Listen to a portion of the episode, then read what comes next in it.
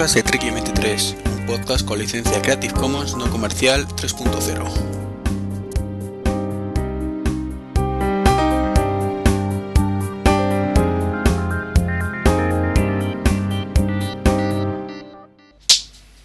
Hola, hola, ahorita, ¿qué tal? ¿Cuánto tiempo me echáis de menos?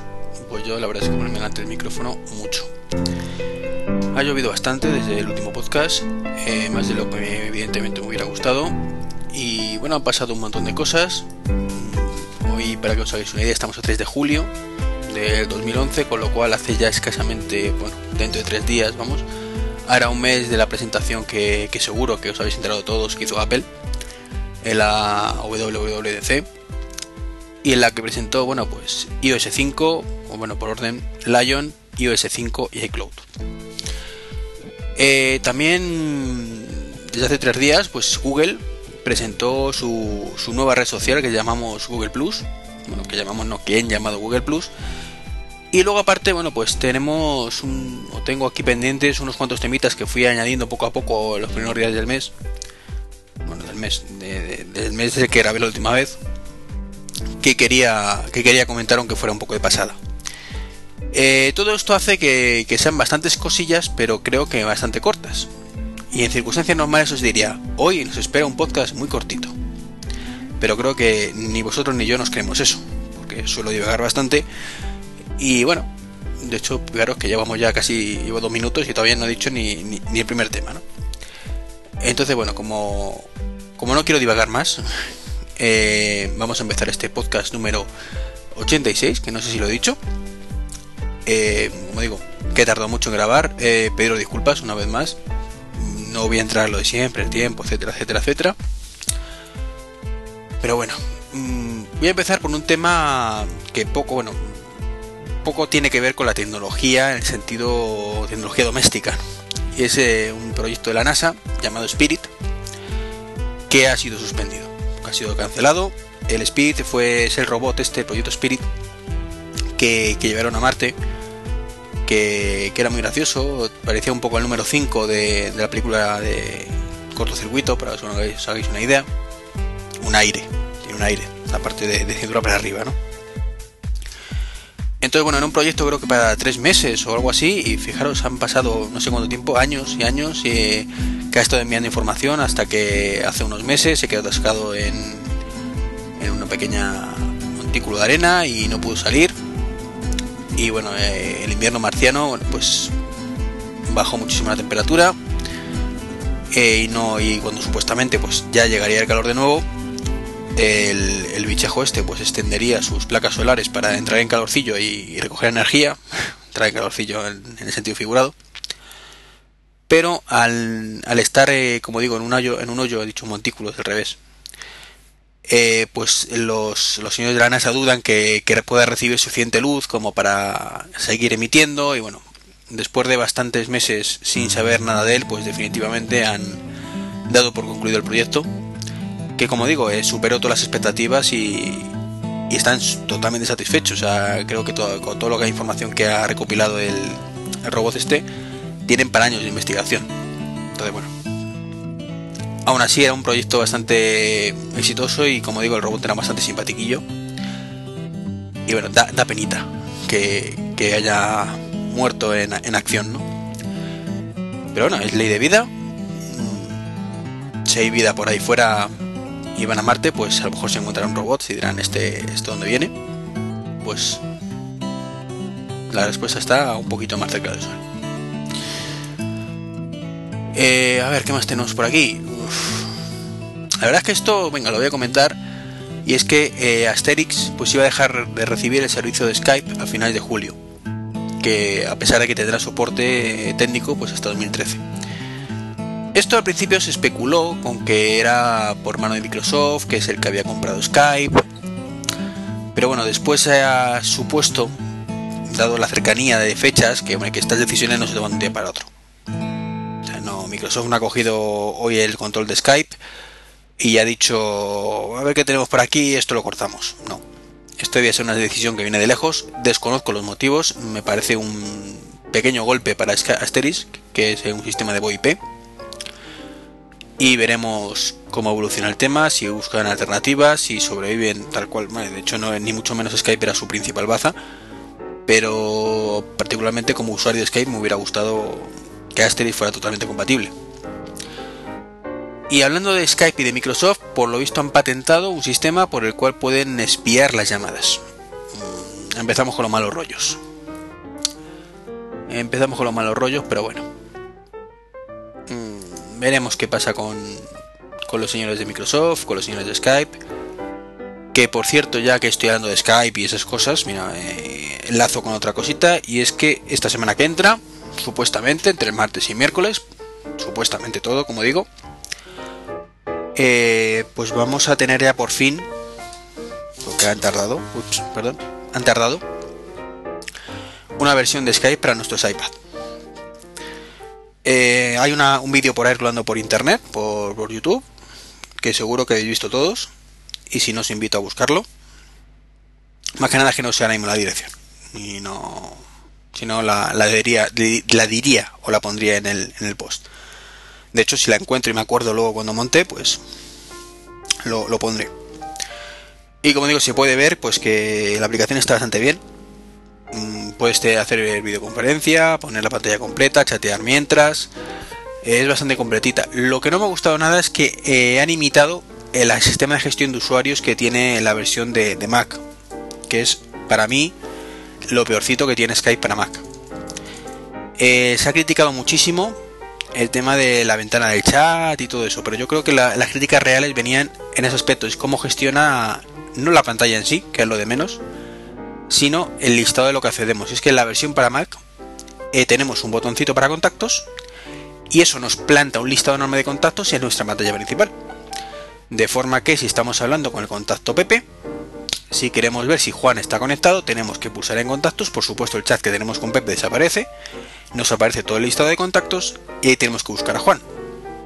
Juan está conectado, le damos doble clic, se nos abre otra ventana, bueno, otra ventana no, se nos abre la misma ventana porque tiene una ventana unificada. Y bueno, pues ahí hablamos con Pepe, con Juan, perdón, mm, pulsamos en la barra de la izquierda donde tenemos, aparte del botón de contactos, todo el listado de conversaciones recientes y ahí sí ya podemos alternar fácilmente Pepe y Juan. Pero si queremos hablar luego con María, pues de nuevo tenemos que ir a contactos, buscar a María, perdemos el otro, tenemos que volver, particularmente no me gusta. Creo que lo principal que debe tener un sistema de mensajería, porque para llamar es secundario, es una pantalla donde tengamos eh, todos nuestros contactos, los conectados, eh, los que estamos hablando y, luego el resto. Y luego pues, está bien, pues un historial, pero aparte. Eh, no perder, no, que la pantalla de la izquierda, como digo, la barra esa lateral, pues sea el historial. Como digo, me parece un detalle fastidioso a más no poder, y bueno, eso por no entrar en el debate de que si punto y pantalla, que, antes era mejor porque podías tener varias ventanitas abiertas con varias conversaciones a la vez. Y aparte otra videoconferencia, otra, otra pantallita con videoconferencia que, que de la versión 5 pues no tenemos. Pero bueno, ciñéndonos a, a lo que es el iPad, bueno, la verdad es que ahora que recuerdo, mm, una de las cosas que se criticó, o que es más, yo, yo critiqué también, cuando salió eh, Skype para Skype 5 para Mac, fue que parecía sacada para el iPad. Efectivamente, me da la sensación de como que estaba desaprovechando la pantalla por completo y esa interface estaba bien para un iPad, pero no para no para un Mac. Y bueno, pues parece ser que esa era la intención inicial porque han sacado o van a sacar la versión que es exactamente como digo clavada para iPad, con ese defectillo que digo de los contactos. Es decir, que para hacer los contactos, pues volvemos a la pantalla principal, ponte a buscar, etcétera, etcétera. Eh, me parece un fallo gordo de diseño. O sea, me parece perfecto el diseño que han hecho, sea una única pantalla para todo en un iPad. Porque no podemos estar jugando con ventanitas, porque tampoco es la filosofía de, un iPad, ¿no? Pero en los contactos me parece que, que venía a gestionarlo de otra manera. Y la versión consecuente de, o siguiente de, Skype para Mac, pues volver un poco a, las múltiples ventanas, o si quieren una ventana única, pestañas, donde puedas pasar de una conversación a otra de forma rápida, no sé, de otra manera, un poco menos desastrosa. Porque quizás es desastrosa eh, el enfoque que han hecho, desastroso más bien. En fin, cerrando un poquito el capítulo skypero, pues vamos a entrar en ups, un correo en el terreno Google. Eh, de Google tengo varios temas pendientes, tengo varios temas. El, primero es Google Wallet, o Wallet, o Wallet, o, Vale Todo, yo que sé cómo se diga esto, W-A-L-L-E-T, o cartera Google, ¿vale? O monedero Google, que es un servicio pues de pago, básicamente, creo que está basado en NFC, en NFC, Near Field Communicator, perdón, campo de, el chip este que tiene el Nexus One, el Nexus, perdón, ese. Y bueno, de momento, cuando salió, pues ya digo, fue hace un mes, hubo un poquito de revuelo con el lanzamiento, tampoco demasiado, y después ha caído un poco en el olvido. Entonces, dado que es una cosa de a largo plazo, pues eso, de comentarlo, dejar constancia de que es un sistema de pago electrónico a través del móvil y, punto pelota. Lo que me parece ya un poquito más grave es que cerró el grifo al API de Google Translate. Eh, a ver, la excusa de Google eh, en este caso fue que, bueno, que muchísimas de esas aplicaciones pues mm, lo utilizaban. Aprovecho para comentaros que si escucháis un zumbido de fondo es el aire acondicionado y es que estoy muerto de calor, entonces tenía dos opciones, o grabar con aire acondicionado a pesar de que pudiera perjudicar mínimamente, espero que mínimamente, la calidad sonora del podcast, o no grabar, mm, porque me muero aquí dentro, lo siento muchísimo, pero pero entenderéis que, con las temperaturas que estamos teniendo estos estos meses en España o estas semanas en España es complicadete.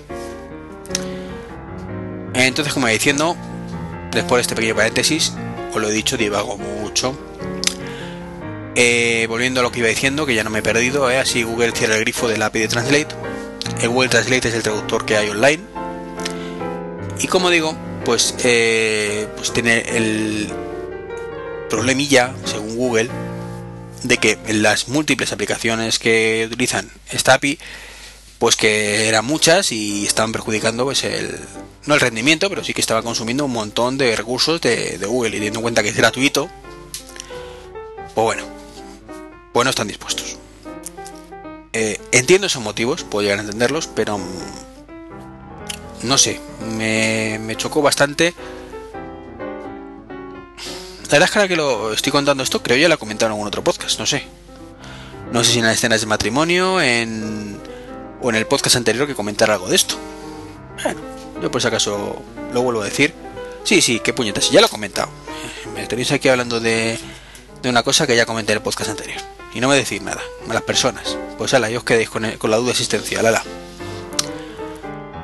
Lo que se ha hecho Google, y esto, esto que no lo comentó, es que aparte de hace tiempo, que lo tenía ahí por ahí pendiente y no llegué a comentarlo, eh, quitó el tema de que tú pudieras tener 24 horas para el Android Market para comprar una aplicación, utilizarla y si no te gustaba instalarla sin que te cobraran nada, pues hace unos meses cambiaron esta política y lo redujeron a 24 horas. Tiempo... No, perdón, 24 no, 24 es lo que había antes. A, a 15 minutos. Tiempo un pelín insuficiente como para poder valorar si una aplicación te gusta o no te gusta. Para eso, pues, entre eso y nada, pues como que hay mucha diferencia. Por lo menos, bueno, Apple tiene nada, se la aguanta igual, creo que era, que han puesto una semana ahora. Para devolverla si no te gustaba pero ha sido esta semana. tampoco sé muy bien si eso lo extenderán al resto Bueno Perdón, por el tema de que estaban obligados por la legislatura de allí. Legislación, perdón. Legislación vigente en Taiwán, insisto, es que no creo que sea Taiwán, no, recuerdo si es Taiwán ahora mismo. Es lo que pasa por improvisar. Tengo un guion aquí con 15 puntos, pero encima improviso. Entonces, bueno, pues a esa, no sé, maniobra que creo que fue un error por parte de Google, pues ahora hace un, a lo largo de este mes ha eliminado los simuladores de videoconsolas y demás del Android Market.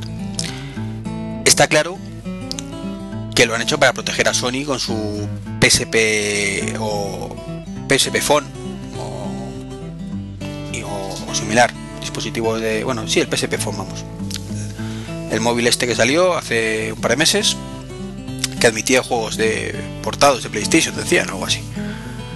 La verdad es que como no me convencen en el terminal, tampoco me he enterado muy bien de qué va el tema. pero en un claro movimiento para proteger, como digo, a Sony, pues ahora retira los emuladores de, consolas como la PlayStation 1, etcétera, etcétera, o PlayStation 1. Eh, puedo llegar a entender que esto lo hiciera Apple. Me jodería mucho. jodería. Pero podría llegar a entenderlo dado el carácter cerrado de esta compañía. Pero que lo haga Google, eh, bueno, cuando presumen de ser abiertos, tus amigos, etcétera, etcétera. Bueno, entonces esto, junto al grifo del, decir el grifo del API de Translate, pues me está empezando a dar mal rollo a, Google. Que de acuerdo que sigues pudiendo instalar esos emuladores a través de otros markets alternativos. Cierto. Pero lo suyo es que todos instales del Android Market. Me parece un error de cara a los usuarios que tengas 15 market y en cada uno, pues, unas cosas otras. Especialmente que en unos tienes lo que no te han dejado poner en otros. Porque si es por política de empresa, que Samsung tenga su market con sus aplicaciones y nada más, bueno, pues allá Samsung, pero no son aplicaciones un poquito más generalistas, me parece un detalle un poquito feo, por decirlo suavemente. Como digo, no es que le perdonara a Apple que hiciera algo así, pero lo podría llegar a entender. Con Google mm, me parece una cerdada aún mayor. En cualquier caso, a los que le gustan los emuladores, claro, que no es a todo el mundo. Pero bueno, no es todo malo eh, con Google y ha puesto en marcha un servicio que a través de Google Maps que se llama Transit. Eh, y es que te informa en tiempo real pues de la llegada de los autobuses, pues con sus posibles retrasos, sus incidencias, horarios, eh, bueno, autobuses y transportes públicos en general, creo que también para trenes y demás. Y curiosamente, creo que solo está en 15 ciudades y Madrid es una de las 15 ciudades elegidas. Por una vez, pues los que vivimos en Madrid tenemos una ventaja sobre, no decir el resto, pero sí que tenemos la, gran ventaja de que la prueba piloto pues funciona aquí. Eh, ahora mismo no sé si, se funciona abiertamente o, o solamente los dispositivos Android. Yo como no tengo dispositivo Android, no he podido probarlo y no he visto en, la aplicación de Google Maps en general que, que exista esta posibilidad. Tampoco la he buscado ya que carece de utilidad. Es decir, esto, para que no vamos a engañar, donde realmente es útil es en un teléfono, que es el que llevas encima y si en un momento dado quieres consultarlo, pues lo miras y ya está. Si estás en tu casa, eh, pues sinceramente si yo tengo que encender el ordenador para mirar el transporte público cómo va, pues de aquí a que lo mire apague el ordenador y baje a la calle, pues ya, ya ha pasado. O sea, ya la, utilidad se ha perdido porque ya no, no ha llegado tiempo. Entonces, eso puede ser útil en momentos muy puntuales, pero donde realmente se le saca partido es en, un teléfono. En un teléfono eh, o similar. un dispositivo portátil que lleve siempre encima. Una tablet, si me queréis apurar. Pero fuera de ese ámbito, como digo, no lo acabo de ver. Entonces, bueno, los que tengáis Google o Android, perdón, pues creo que sería una, buena aplicación que espero que los dispositivos con iOS en algún momento podamos disfrutar. Porque de momento en iOS 5, de eso de lo que hablaré un poquito por encima ahora en un ratito, pues no lo tenemos. Que yo tenga conocimiento al menos y lo tengo instalado en la beta y de momento no hay nada. Y bueno, con esto terminamos la primera ronda de Google. Quedamos dejamos para luego, para el final, el Google Plus, como he dicho, la red social. Y ahora comento dos cositas antes y antes de pasarnos al mundo Apple. Como son, pues, un... Creo, creo, que, ha sido de él. Porque cuando lo apunté, la verdad es que... Perdón por el ruido. Cuando lo apunté, la verdad es que no me di cuenta de apuntar el nombre, el nombre pero vamos, hay un portátil que es el XPS 15 que, insisto, creo que es de Dell, pero creo, ¿vale? Por si acaso meto la pata. Y que me parece patético el movimiento de publicidad que han utilizado, vamos a llamar los señores de Dell. Si no es así, pues mil disculpas a Dell.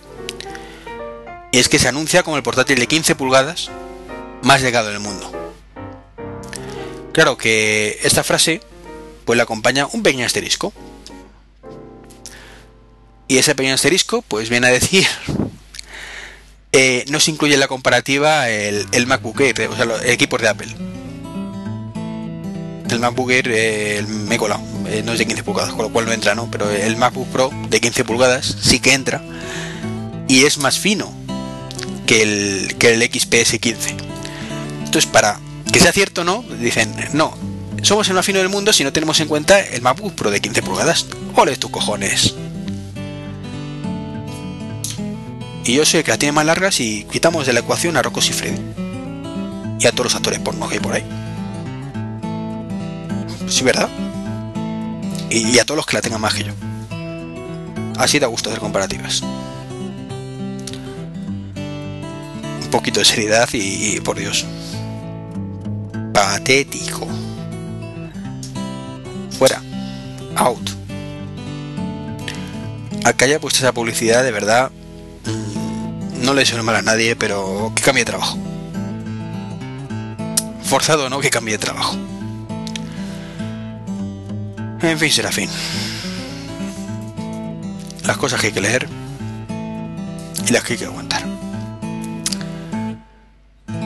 Y bueno, otra cosita interesantísima eh, o curiosísima es que la PlayStation Portable 2 o PSP 2 o PSP 2 finalmente lo que se iba lo que se denominó NGP Next Generation Portable Portable o creo que significaba pues la llamado PSP Vita. Desde luego no suena mal PSP Vita. Particularmente me hubiera gustado PSP 2 por eso de saber eh, un poco por dónde viene. Pero tampoco me parece mal nombre. Y de una cosa bastante chula, eh, que para mí no, no, están inventando nada, ¿no? Porque creo que todos los que hemos jugado un juego alguna vez lo hemos querido. O sea, realmente el concepto como tal eh, no es nuevo, pero sí la implementación del concepto.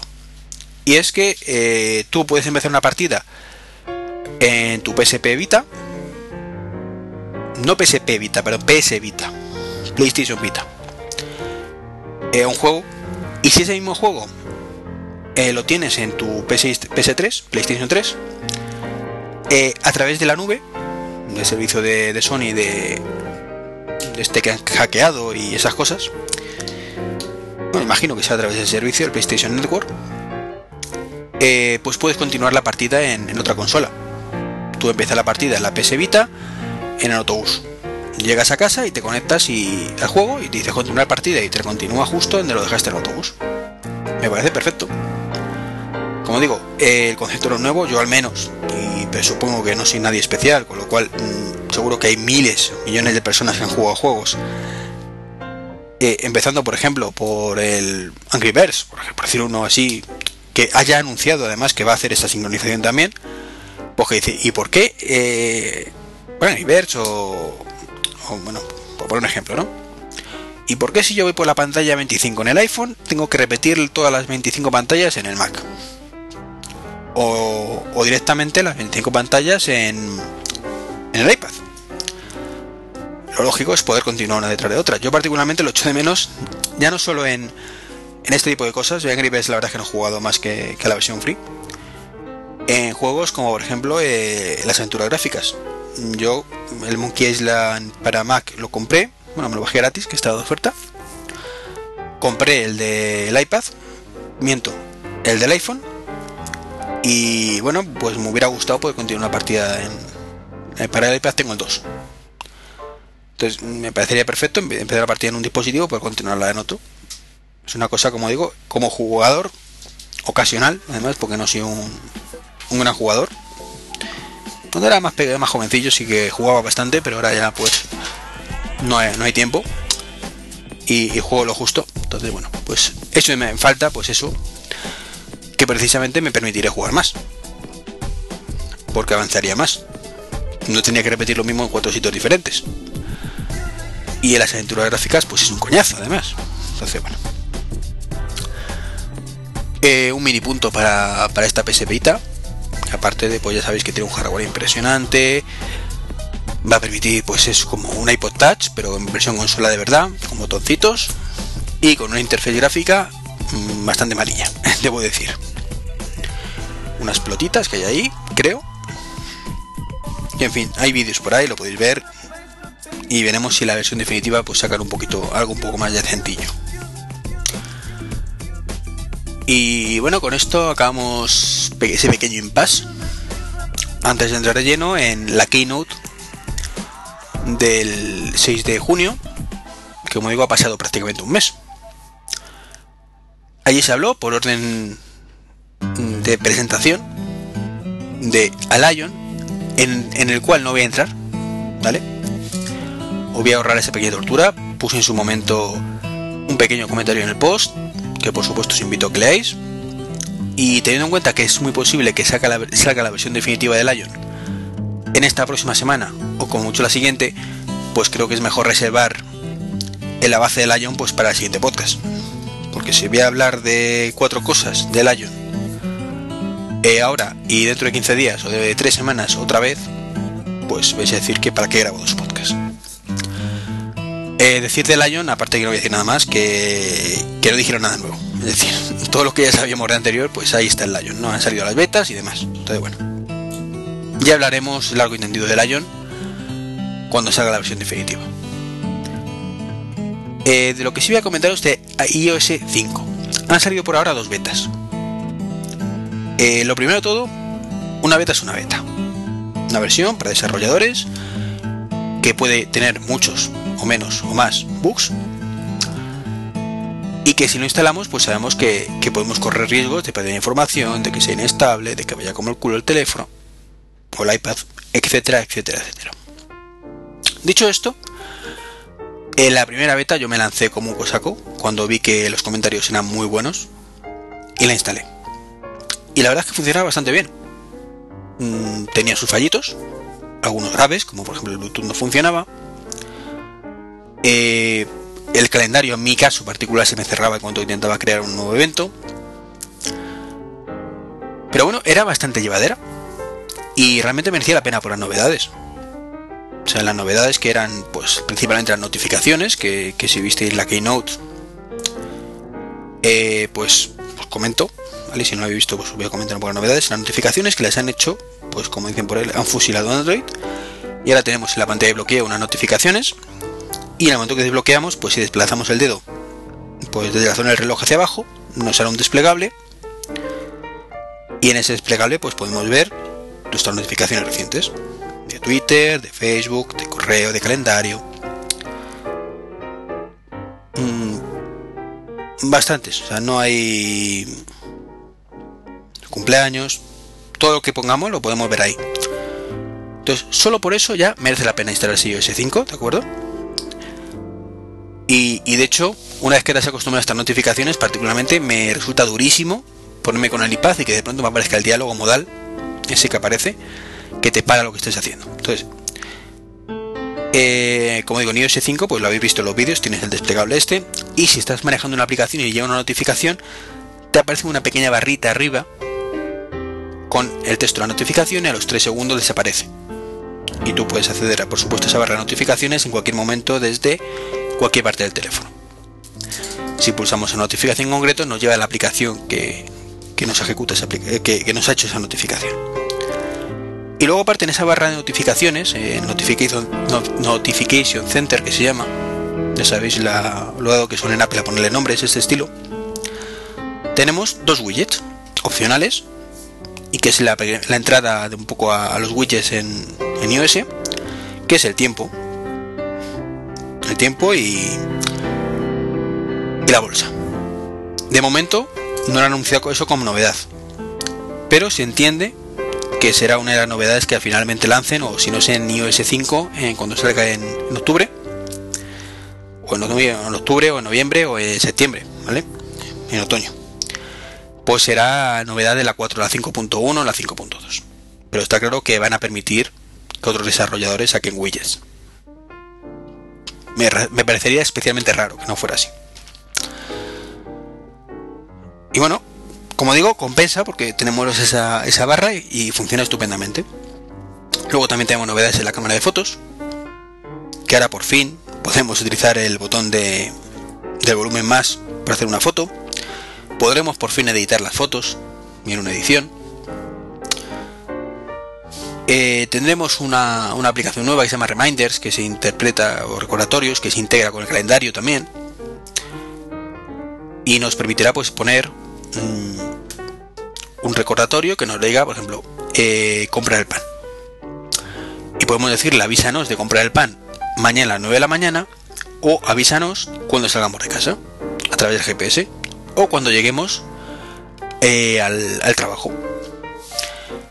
De momento son las dos opciones un poco que tienen, no el trabajo casi, sino direcciones que tengas tu libreta de direcciones. Es de entender que en algún momento dado pues puedas poner tú una ubicación física en la calle tal. Cuando esté cerca de la calle tal me avisas. En cualquier caso, está muy verde esa aplicación y la, la beta 1 no funcionaba en la parte del GPS y creo que la beta 2 tampoco. Como digo, está muy verde.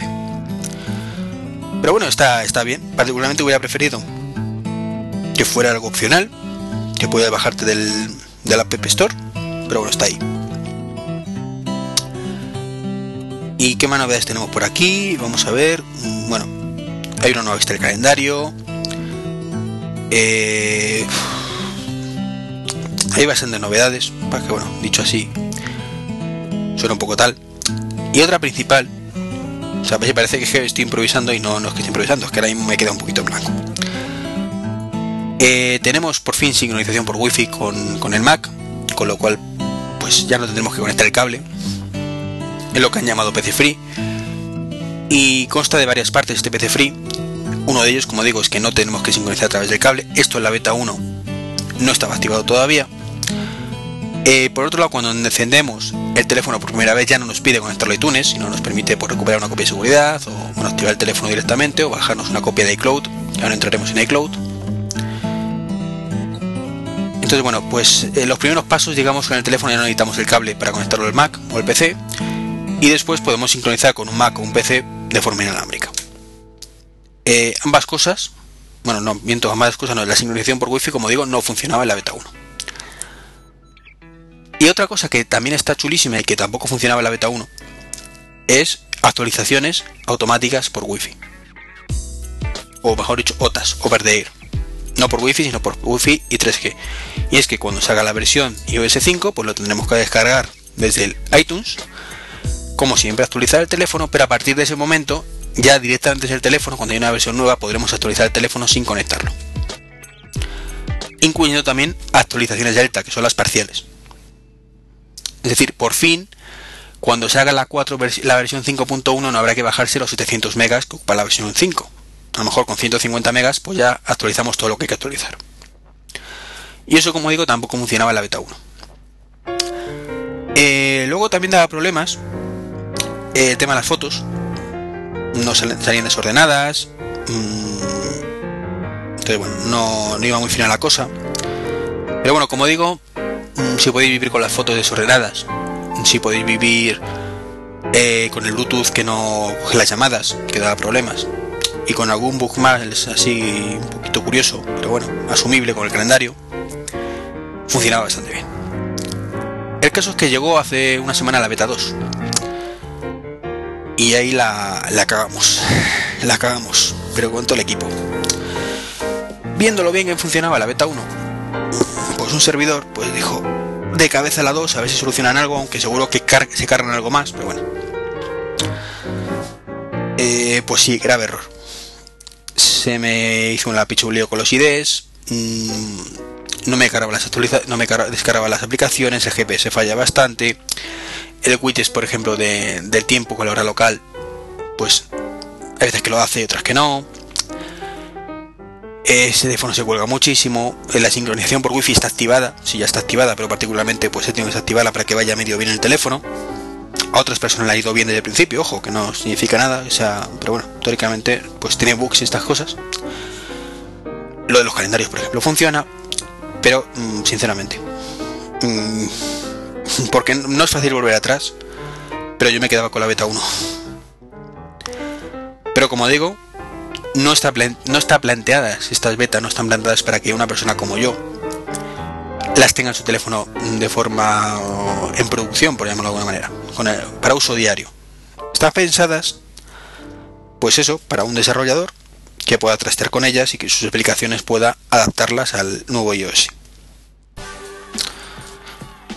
Las consecuencias, pues que me jodo y me aguanto, y me espero que dentro de una semana o dos salga la beta 3 espero tener menos problemas para actualizar que con esta beta 2, que es la primera vez que he tenido problemas para actualizar una beta además. Entre otras cosas, por una cagada mía. Y es que no... Bueno, cagada a medias. Cagada en el sentido por lo que lo perdí, pero no, no debería haber afectado tanto. Y es que cuando activamos la copia de seguridad en iCloud, que es una cosa que ahora hablaré, ¿vale? de la copia de seguridad en iCloud, pues eh, no desactiva las, las copias de seguridad automáticas en, en iTunes. Entonces, claro, mm, cuando actualicé, conecté el teléfono como hago siempre, restauré con la nueva versión y no me di cuenta que no tenía copia de seguridad hecha. Restauré de iCloud y se lió parda. Ese fue el inicio de mi odisea. Pero bueno, como digo, es una beta. Eh, una beta que en su versión primera funcionaba muy bien para ser beta, a pesar de unos fallitos. Y la beta 2, que es una beta, más beta incluso que la 1, sorprendentemente, que arregla algunos problemas. Ya puedo hacer llamadas y recibirlas por a través del Bluetooth. Y puedo crear eventos en el calendario, pero me da muchos problemas. Mi recomendación, no instaléis la beta 2. Esperaros a la 3 de momento. Y por último, vamos a hablaros de, o voy a hablaros, porque estoy solito, de iCloud. iCloud es, me parece, mm, pues, es el servicio de nube de Apple, ¿vale? Y tengo que deciros que tienen un morro que se lo pisan. Para empezar. Porque te venden en iCloud cosas que no son de iCloud. Lo son porque ellos dicen que lo son, pero no son de iCloud realmente. Lo primero, MobileMe los servicios de sincronización de calendarios, de calendarios, no de calendarios lo he dicho ya, perdón, de contactos y de mail, pues pasan a formar parte de iCloud. Con lo cual, pues sí, ¿vale? Pero no son novedades. Entonces, iCloud, MobileMe. Bueno, pues vale, por el momento tenemos que iCloud es MobileMe. Eh, luego tenemos eh, una cosa que se llama, eh, que es, bueno, no sé cómo se llama, cómo lo llamaron ahora mismo, que consiste en que tus aplicaciones, pues las tienes en la nube y te las puedes descargar desde el propio teléfono y como, como hacíamos hasta ahora, ¿vale? Pero tienes una nueva sección donde puedes ver todo lo que no tienes en el teléfono descargado y descargártelo de forma gratuita. Hasta ahí nada nuevo bajo el sol, ¿verdad? Podemos descargar anteriormente cualquier aplicación que tuviéramos ya comprada previamente, pues de forma gratuita en nuestro dispositivo. Pero bueno, con la ventaja de que ahora, con este nuevo iCloud, mm, pues podremos, si tenemos varios dispositivos, pues hacer un poquito como Android, para que nos hagamos una idea, y es que yo compro una aplicación en el iPhone, y si tengo varios iPhone, pues automáticamente, si tengo activada esta funcionalidad, se me descarga a través de Wi-Fi o 3G, según como lo tengamos configurado. Un detalle muy bueno por parte de Apple y es que nos permite elegir. Sorprendentemente Apple deja elegir, ¿vale? Lo normal hubiera sido que solo dejara por wifi y nos jodiéramos todos, pero esta vez se ha portado, eso sí. Y bueno, como digo, pues si compras una aplicación desde, el, desde iTunes, desde el Mac, pues se te descarga automáticamente en tu iPhone y cosas así. Está muy bien, está genial, pero resulta que eso funciona desde la versión eh, iOS 4.2.2 o 4.3.3, no, no recuerdo cuál es la última ahora mismo. Y desde ese día activaron la funcionalidad y ya funciona. Con lo cual, mm, en iOS 4.3 no funciona iCloud. Entonces, ¿por qué esta funcionalidad me la metes como parte de iCloud? Pues no, eh, no es de iCloud, por mucho que no lo quieran vender así, es una funcionalidad nueva, eso sí, de App Store. Ni más ni menos. ¿Que está muy bien? Sí, pero no es de iCloud. Pero bueno, de momento tenemos en iCloud tres cosas que ya teníamos antes en MobileMe y una que es del App Store. Otra funcionalidad novedosa. iTunes in the Cloud. ¿Qué es iTunes in the Cloud? Pues no es más, porque no es más, ojo, hoy por hoy, y tal y como entendí que funcionaba, ¿vale? Que a lo mejor luego, si es otra cosa, pues yo me callo. Es poder descargarte mm, desde cualquier dispositivo, cualquier canción que hayamos comprado. Es decir, es darte la funcionalidad al iTunes Store, que sorprendentemente no existía hasta ahora. Yo sinceramente no he comprado demasiado, pero lo que he comprado esperaba o, daba por hecho que siquiera igual que la App Store, y es que si yo me compro un disco me lo puedes descargar 18 veces, pues resulta que no, ¿vale? Que solo te puedes descargar, descargar una vez, y si lo quieres volver a descargar, vuelves a pagar. Pues eso que no existía, que yo pensaba que existía, pues es iTunes in, eh, sí, iTunes in the Cloud. Y es que ahora tú podrás descargarte cualquier canción que hayas comprado previamente desde cualquier dispositivo las veces que tú quieras. Mm, pues vale. Eso es iCloud. Eso es iTunes in the Cloud. Pero es una novedad de iTunes Store. No me está ofreciendo nada que no tenga más que la posibilidad de descargarme canciones N veces. Algo que como digo, por lógica deberíamos haber tenido hace mucho. Volviendo a recordar todo lo que hemos dicho, tenemos un Mobile Me y tenemos dos funcionalidades que no son para nada nuevas, o, son nuevas a medias. Son nuevas, pero no son de, de iCloud como tal. Y ahora sí ya empezamos en el terreno de iCloud como tal. Backups in the cloud. Esto sí es de iCloud, es una novedad muy muy importante, la primera además importante que realmente hay que aplaudir, y es que ahora podemos configurar nuestros dispositivos iOS para que en vez y eso me parece un pequeño fallo, ¿vale? En vez de hacer la copia de seguridad en iTunes, directamente nos la haga en la nube, de forma que cuando arrancamos un nuevo iPhone, por ejemplo, tenemos el iPhone 4. Entonces, pues él solito hace su copia de seguridad de iCloud, me voy al Apple Store y compro el iPhone 5 cuando salga. Que ya he dicho que no creo que me lo compre, pero bueno, por si acaso.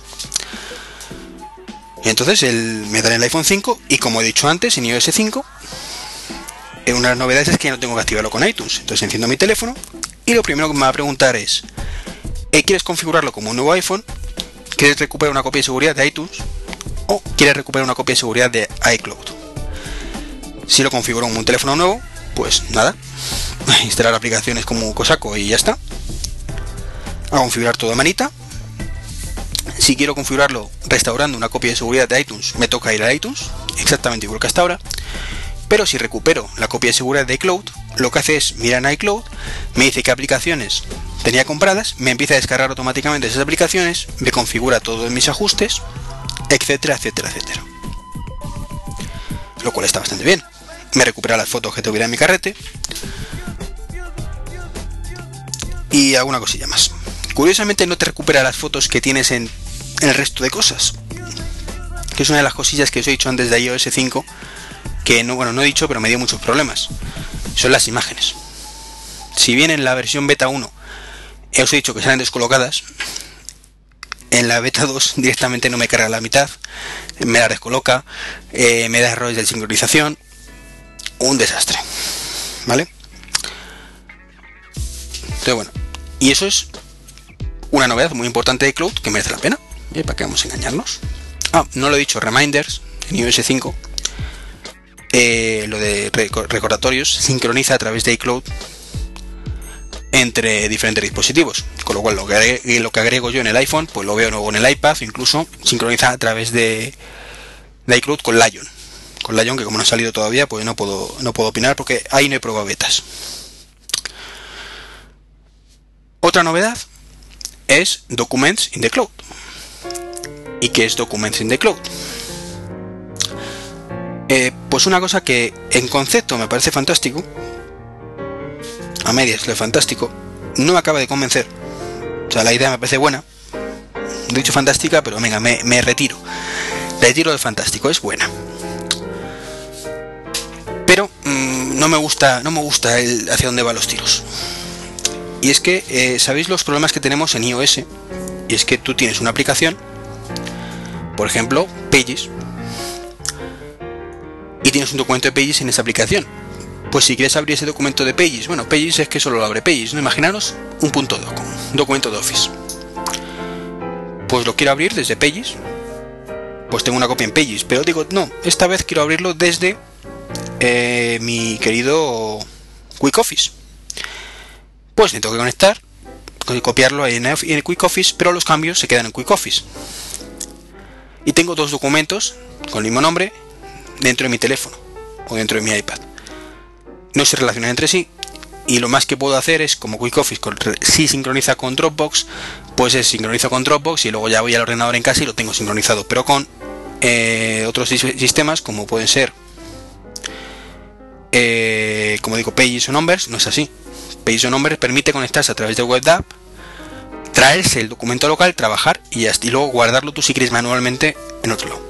Entonces bueno con esa filosofía pues han hecho el Documents in Cloud que consiste en yo tengo el documento, eh, lo estoy editando en mi mm, Pages y automáticamente se sube a la nube y en todos los sitios donde tenga Pages instalados, pues se, me sincroniza ese documento. ¿Qué pasa? Que al final lo que estoy es eh, enlazando un documento con una aplicación. Entonces, pues sí, vale. Pero, ¿y si quiero abrirlo en otro dispositivo con otra cosa? Entonces me parece que está ya media la cosa, no, no me gusta, no me gusta demasiado. El concepto es bueno, pero no me acaba de convencer. Y aparte, pues evidentemente tienen que los desarrolladores hacer las APIs, eh, va a funcionar también con los Mac, pero perderíamos ya el control del documento.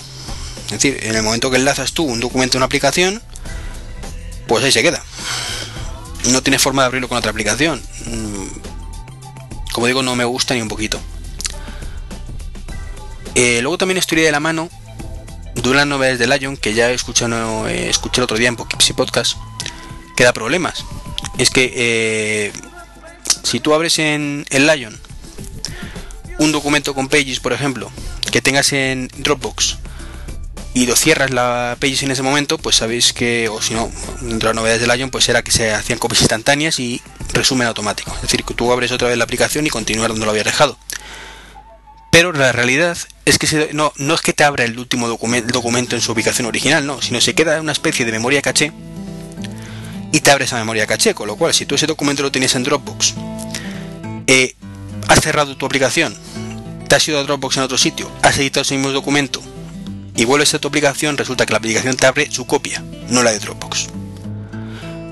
Eh, entonces es una pequeña cagada.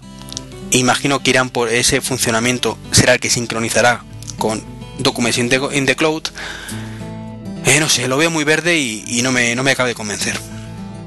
Lo que sí me convence a medias también, pero bueno, me convence bastante más, es otras novedades de iCloud que se llama eh, PhotoStream.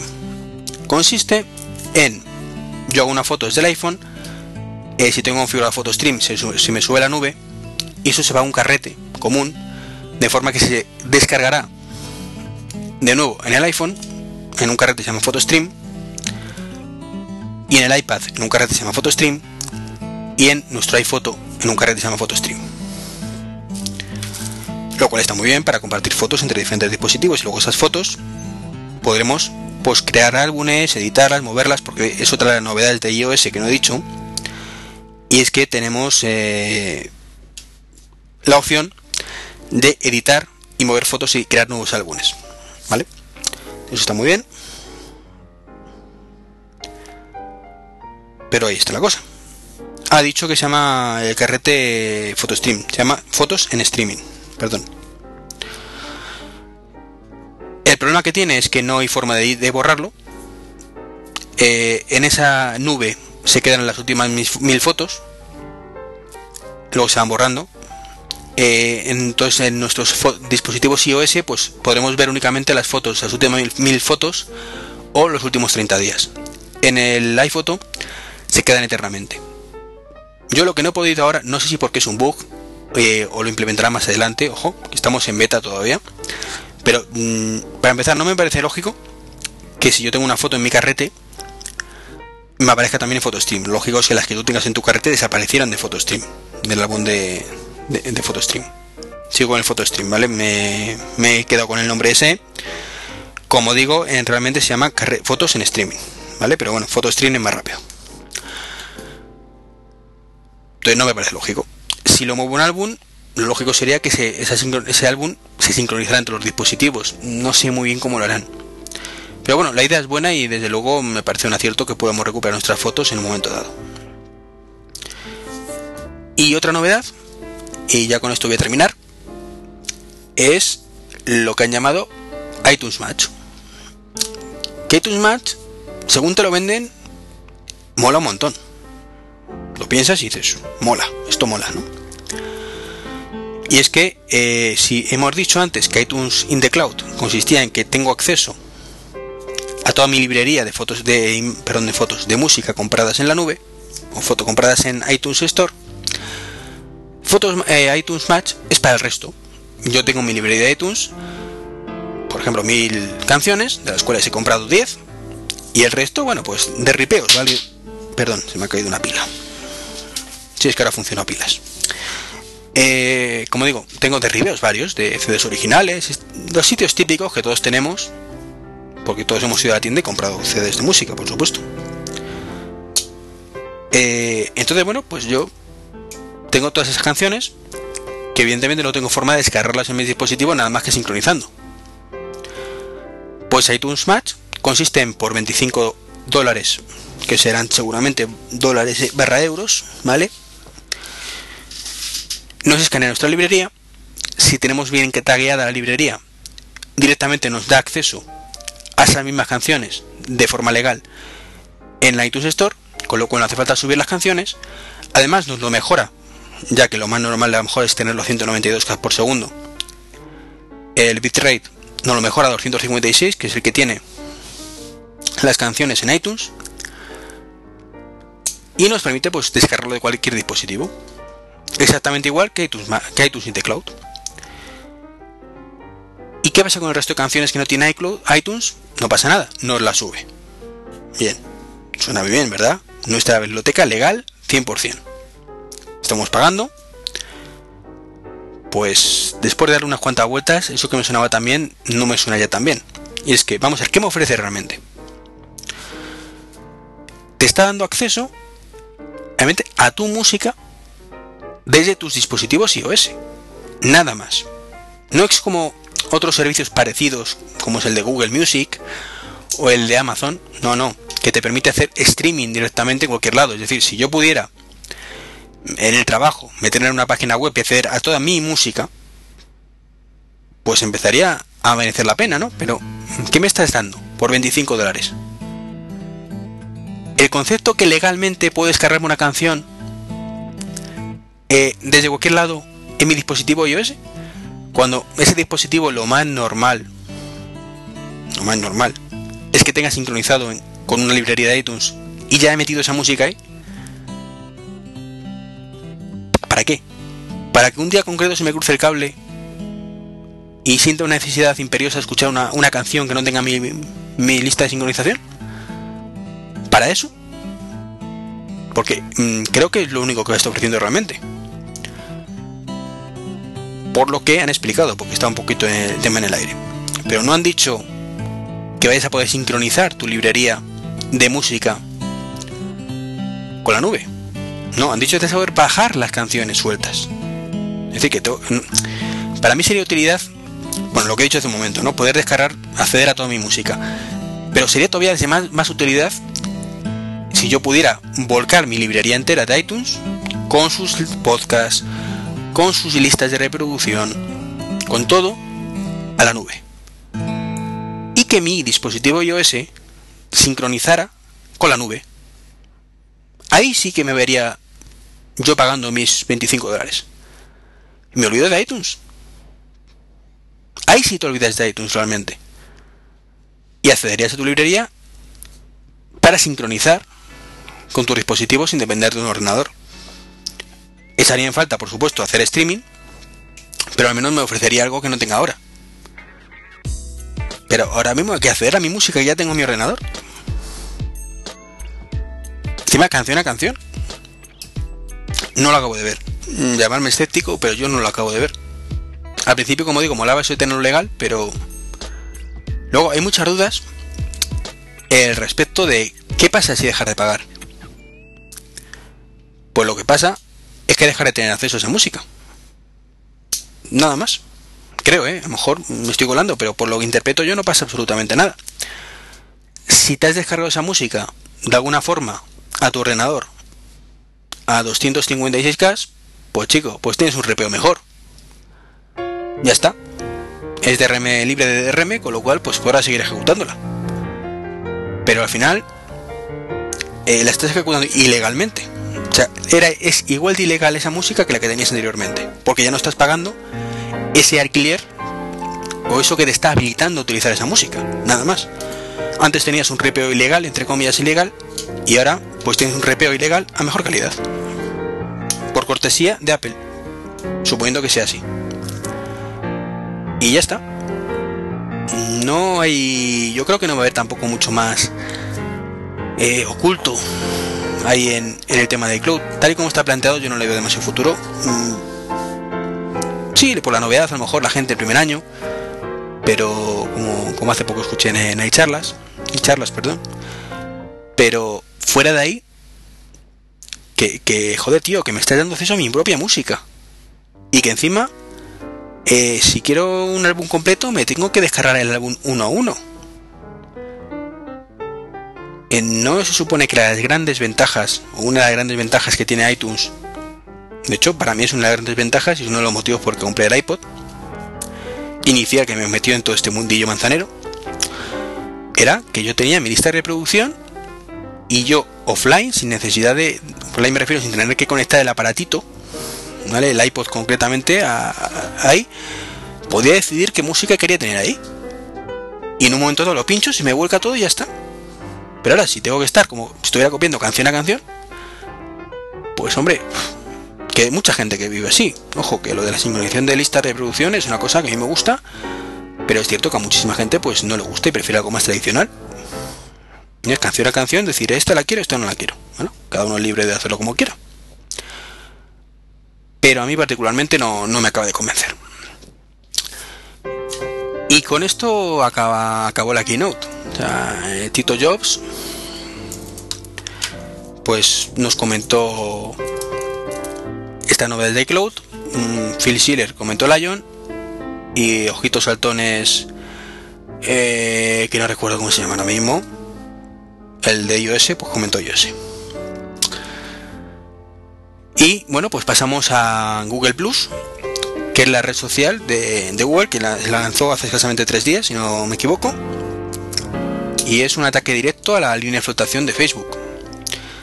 Es un mix entre Facebook y Twitter.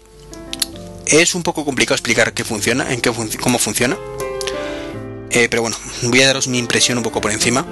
Y es que la interface es perfecta, bueno, perfecta, fantástica. Es una interface muy limpia.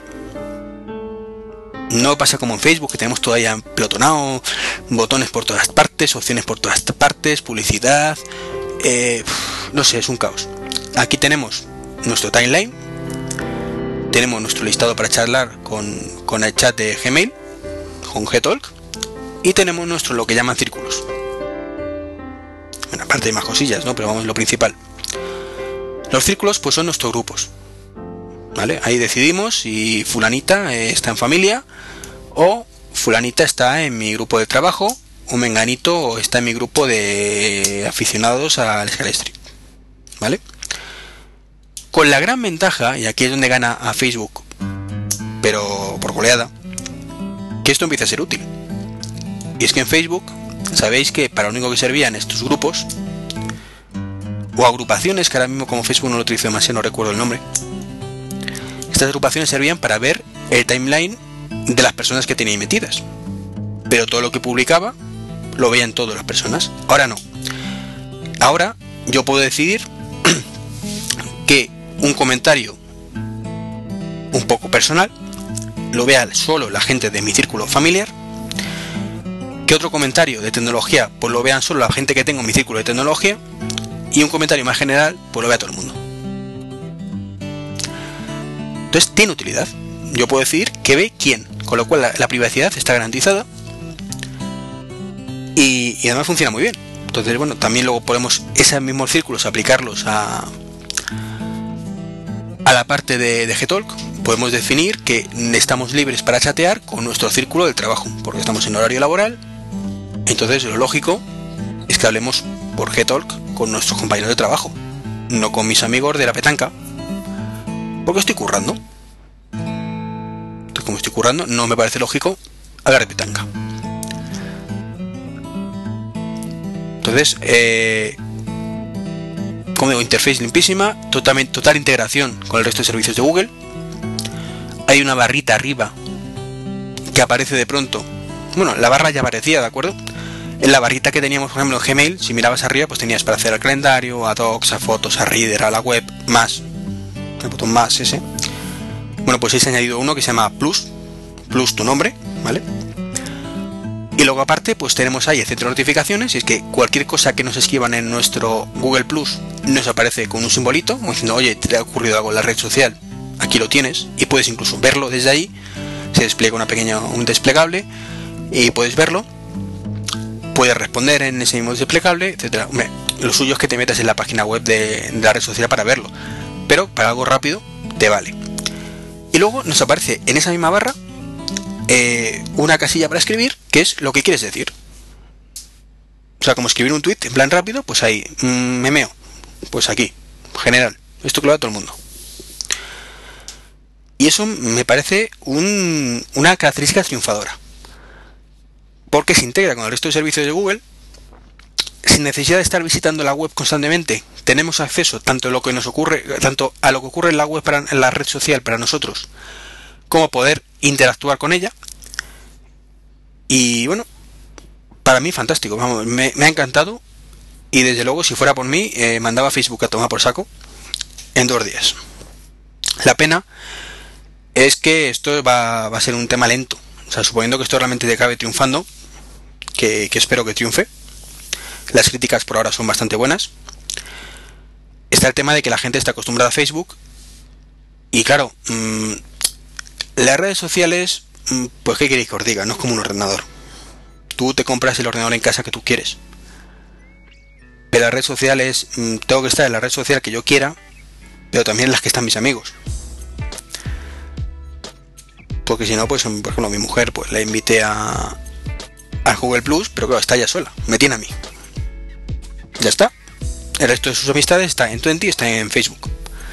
Hasta que esas amistades poco a poco gotita a gotita no vaya migrando o haciéndose cuenta en Google Plus, pues para ella no es útil. Para mí es un poco más útil, ¿por qué? Porque los que somos un poco frikis de esto, pues ya tenemos a 60 amigos que son los que estaban en Twitter y en Facebook que ya están con nosotros porque les gusta las fricadas este igual que a nosotros. ¿Vale? Pero, ¿y el resto?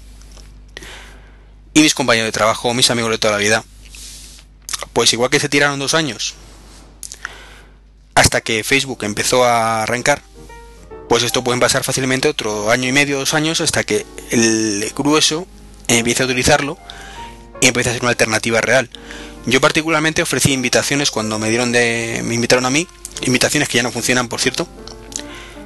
Pues eh, ofrecí invitaciones a amigos, amigos allegados. Y curiosamente a, a los amigos allegados, los tres me dijeron lo mismo. Y es, ¡puf! Otra red social más. Deja, deja, yo con Facebook tengo suficiente. Y yo los entiendo, si no te gusta mucho estar rastreando, pues mm, ¿para qué coño te van a meter, vas a meter aquí si solo me vas a tener a mí? En Facebook tienes a todos los demás amigos tuyos y en Twenty pues lo mismo si, si eres de Twenty. Entonces bueno, va a ser un, poco una carrera de fondo que espero que, que Google Plus salga vencedora, o no vencedora, pero sí con suficientemente eh, cuota de mercado como para que sea rentable para Google mantenerla porque digo que la interacción con, el resto es muy buena y sería una auténtica lástima que todo este trabajo, que por cierto ha sido desarrollado como jefe de proyecto por un ex de Apple, pues se perdiera. Y además, como digo, la interface es muy Apple. Además, se nota, es muy limpia. Bueno, es muy Apple diseñada por Google. Eh, si veis la interface de MobileMe, es diferente completamente a esto. Pero bueno, me gusta mucho, es muy limpia, funciona muy muy rápido. Es genial, podemos compartir fotos. Además está muy bien porque tenemos acceso a nuestras fotos, a nuestros amigos. Mm, es una especie de mix entre Google y Facebook. Entre, perdón, entre Twitter y Facebook, para lo bueno de, coge lo bueno de ambos. Luego también permite lo que llaman quedadas.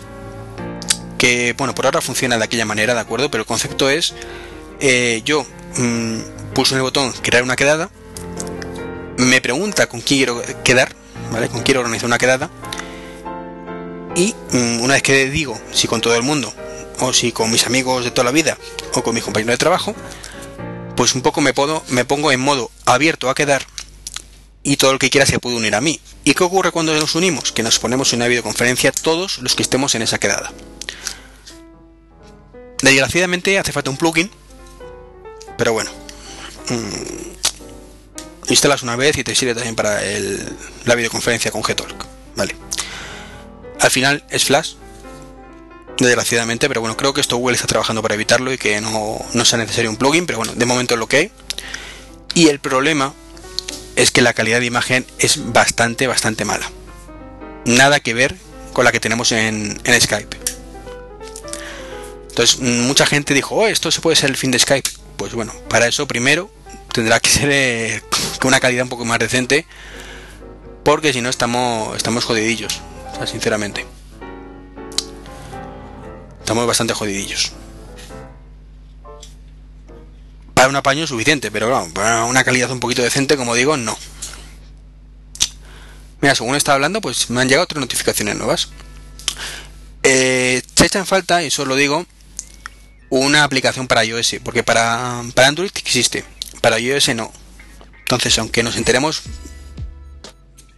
de las notificaciones, perdón, que no me da cuenta que tiene volumen puesto y no es una un, notificaciones por correo aunque nos enteremos a través de la barra de Google, pues claro, si no estás justo en ese momento ante el ordenador no te enteras. Entonces para eso, por defecto además vienen habilitadas todas, te mandan un correo cada vez que alguien te escribe, cada vez que alguien te añade, cada vez que alguien hace un comentario, cada vez que alguien sube una foto, por todo.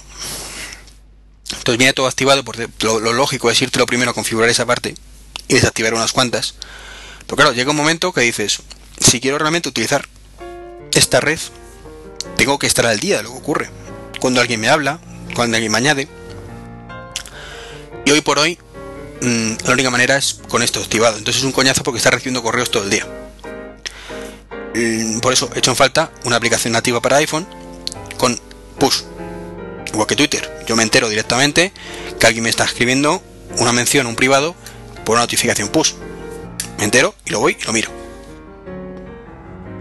o ya lo miraré, pero yo menos ya tengo constancia de ello. No, como ahora que me recibo un correo con esto, eh, analiza el correo, vete a la aplicación y bueno, está muy verde, evidentemente, que acaba de empezar, no le podemos pedir peras al olmo, pero es una carencia que importantilla.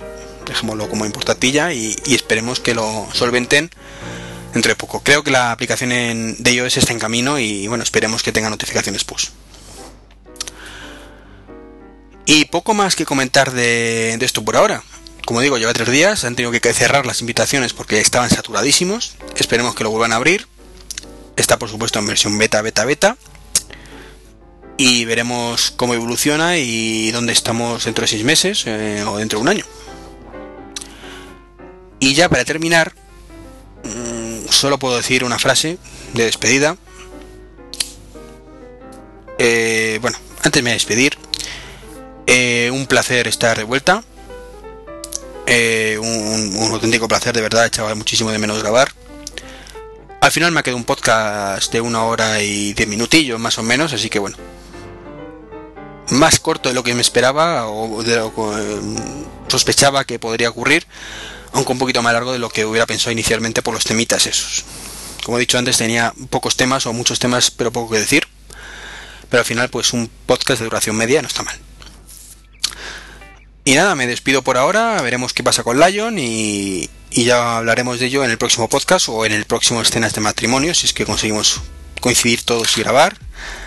Todos me refiero a Mitch, a, mí mismo, evidentemente, y a los invitados que tenemos pendientes. Bueno, que evidentemente podríamos grabar así los invitados, pero es que tampoco hemos podido ponernos de acuerdo Mitch, y yo. Con lo cual, pues no, no hay opción, ¿no? Lo dicho, un placer estar de vuelta. Un abrazo a todos y a todas eh, me podéis localizar en treki23.com y por correo electrónico en treki23.gmail.com. En la cuenta de MobileMe creo que voy a pasar de ella, ¿vale? No, no voy a utilizarla mucho, así que mejor escribirme a treki23.gmail, donde además me encontraréis en Google Plus. En Twitter soy treki23. Y os iba a decir algo y no me acuerdo qué.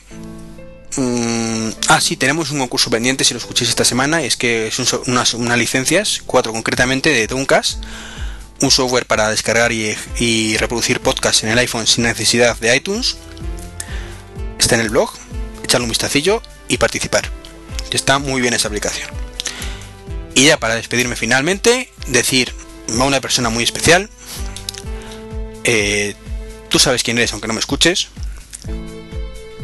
Y básicamente es, jódete, jódete. Espero que te pudieras en la cárcel, que te condenen y te vayas a la cárcel. Porque eh, has sido un mafioso. Todos sospechábamos que lo eras.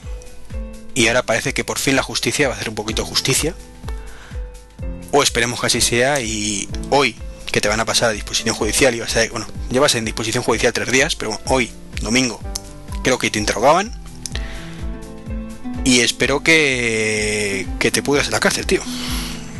Creo que todo se amor de quien hablamos, ¿verdad? Pues lo dicho, que te jodan y te jodes por todo lo que has robado. Caballeros, damiselas, hasta la próxima.